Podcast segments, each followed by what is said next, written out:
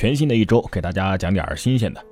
这眼看着呀，又要高考了，高三的同学们此时此刻呀，肯定是在做着最后的冲刺。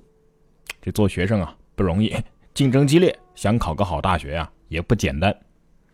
但是要真就竞争的激烈程度来讲的话，古代的科考可是比现在的高考难多了。因为跟现在的高考不同，古代的科举它并不是每年都有的。而且录取的名额那更是少得多，嘿，这里边的故事啊可真不少。所以从今天的节目开始，我们就来跟大家聊一聊古代科举当中的一些有意思的事儿。这科举考试从设立的那一刻起就被确立为一种制度，就是科举制啊。这应该是中国历代王朝通过考试选拔官员的一种制度。那时候所谓学而优则仕嘛。说白了啊，那个时候读书唯一的目的就是当官。学过历史，我们都知道，这个科举制啊，最早是起源于隋朝，从隋朝开始，一直到清朝的光绪三十一年废止，这一共是经历了一千三百多年呢。这么长时间的历练当中，有着严格的规范性的操作。但是在这科举考试当中呢，也发生过一些雷人的事儿。有人说这个古代考试好啊。只考作文啊，英语啊，数学啊，这种头疼的学科呀，都不用学了。但是事实上啊，这么说也不完全准确，因为隋唐时期的科举啊是有数学课的，那时候叫明算。清朝末年的科举呢，也曾经设有翻译科，那考的还不止英语一门呢。除此之外啊，还有专门的体育生考试，那就是武举啊。但是绝大多数的情况之下，这古代的科举啊，的确考的是类似作文的东西。呃，或者说更接近于策论吧，因为这些作文的题目啊，一般都是问一些民生类的问题，比如说今年我们搞不搞这个计划生育啊？边疆又要闹了，拿什么政策来管理呀？这些本来是应该皇帝负责的事儿啊，都成了古代高考啊，古代的这个科举来问的问题。看来这个有皇帝梦的考生们啊，的确是可以在试题当中过一把皇帝瘾的。最奇葩的是什么呢？古代的高考啊，需要超长待机。啊，不是说你考试的时候要带上充电器啊，而是要带好手纸和毛巾，因为江南乡试啊要考多长时间？您知道吗？九天七夜，而且在这期间，考生包括答题和食宿，还有吃喝拉撒，全都在一个狭小的号舍里边，而且天气非常的炎热呀，考生们吃住全都在这个狭小的号舍里。你想想看啊，经常有考生被旁边的粪号里的。屎味儿给熏晕过去，而且这被熏晕过去的都还不算什么。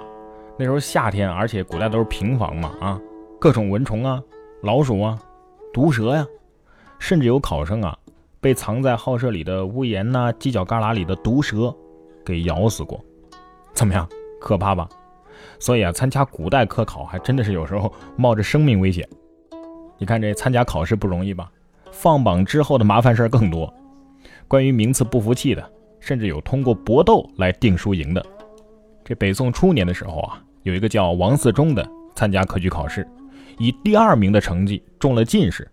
但这个王嗣忠啊，很不服气，凭什么我第二名啊？啊，他认为排在第一名的进士叫赵昌言，哎，那个人不如自己，于是呢，就向有关部门投诉。当时是怎么回事呢？这个名次啊，虽然说已经排出来了。但是还没有宣布状元是谁，所以这个王嗣忠呢就想争取一把，想把这个状元给争过来。这个事儿呢反馈到了宋太祖赵匡胤那儿，赵匡胤没经历过这种事儿啊，于是呢就把这个王嗣忠和赵昌言这两个人一起带到殿上，让他们分别陈述理由。凭什么你说你第一名啊？于是两个人就在这大殿上啊吵了起来，各说各的理，谁都不服谁。赵匡胤心想：你们要这样吵下去，是吧？吵到天亮也吵不出结果呀！我可没时间跟你们这儿耗啊！所以呢，就对这两个人说：你们也别吵了。现在啊，你们两个人以手相互搏斗，谁赢了，谁就是状元。这众人一听，这皇上你这开玩笑吧？但是这王嗣忠啊，反应很快，趁这个赵昌言啊还在发愣的时候，抬手就往这个赵昌言的头上打了过去，一下子就把他的帽子给打掉了。露出了明晃晃的秃顶啊！这个王嗣忠呢，捡起赵昌言的帽子，向赵匡胤说：“陛下，臣可赢了啊！”殿上众人谁也没见过这一幕啊，于是都哈哈大笑起来。这赵匡胤呢，看着也挺开心啊，也笑了起来。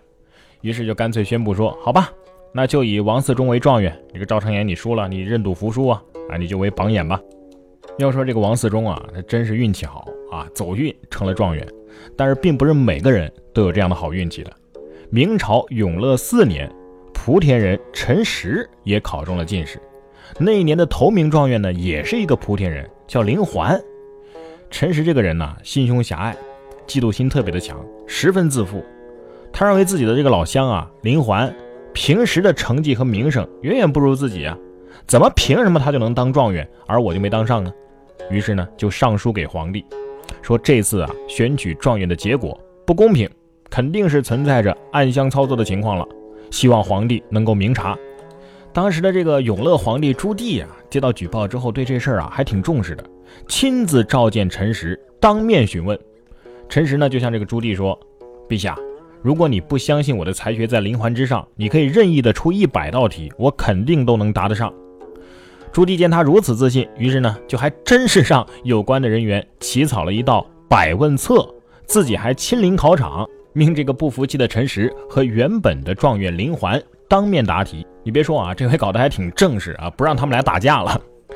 但是呢，那时候的考题啊，哪怕是一百道、一千道，它不是理科题，不是说对就是对，错就是错，A B C D 不是这些，那都是文科题、主观题啊，都能答得上来。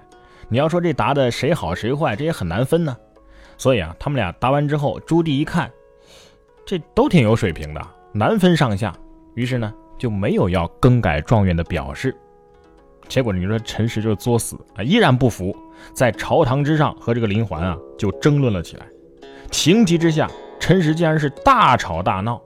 你说这，哎呀，这一举动令这个朱棣大为不满，当场就降旨：你你行了，你也别争了啊，直接给你发配到边远地区啊，你去戍边吧。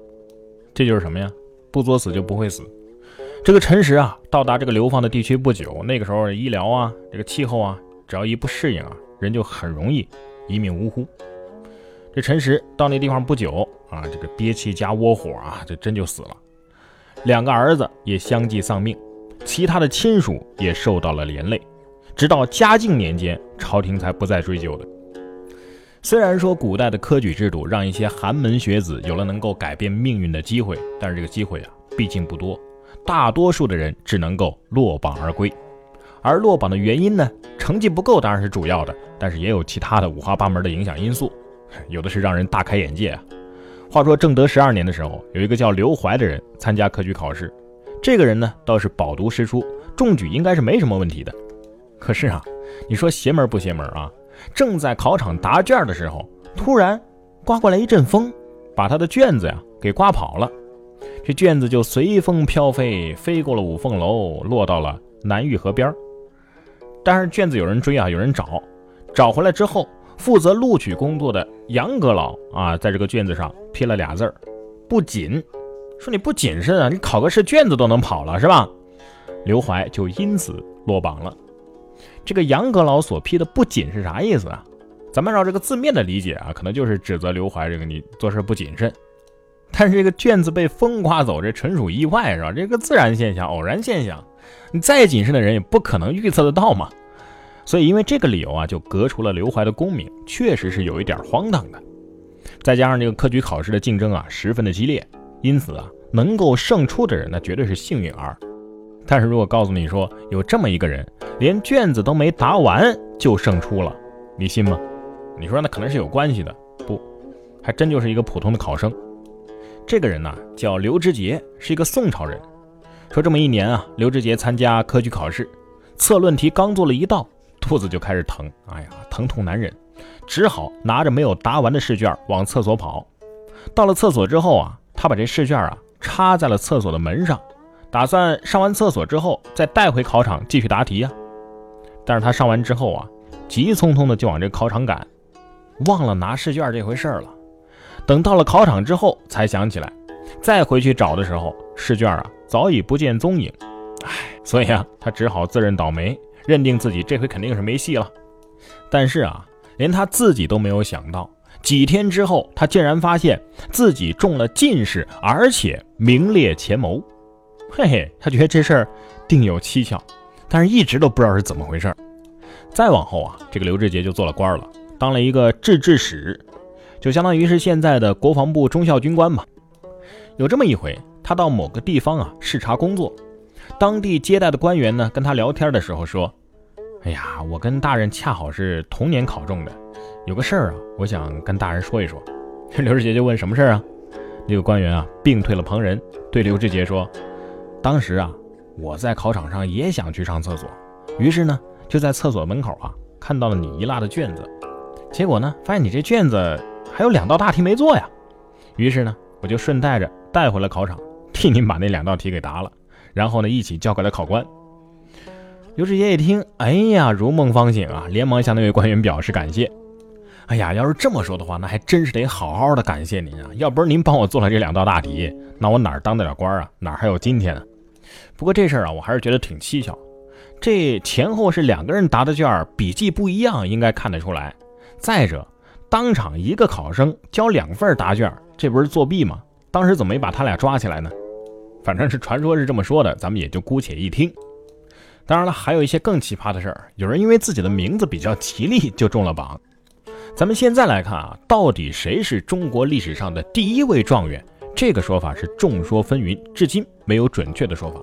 但是最后一位状元比较容易考证，那就应该是清光绪三十年，就是公元一九零四年，甲辰科的状元刘春霖。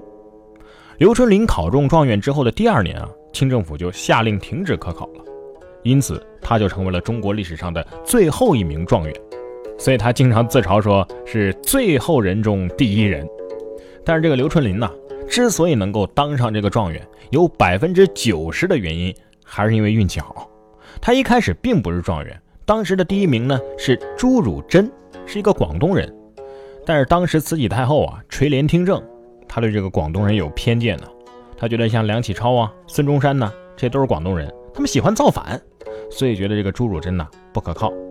再者，他觉得朱汝珍这个名字啊，有一个珍妃的珍字，慈禧最讨厌珍妃了，所以呢，就决定把这个朱汝珍给换掉。后来慈禧呢，看到刘春霖这个名字，认为这个名字吉利，于是呢，把它取为第一名。这朱汝珍呢，就很冤枉的成了榜眼。除了这些奇葩的事之外啊，在古代的科举考试当中，有考试就有作弊嘛，这个你懂的。但是这作弊的花样之多呀，真是让人大开眼界。时间的关系，明天的节目我们继续讲古代科举考试当中的那些作弊手段。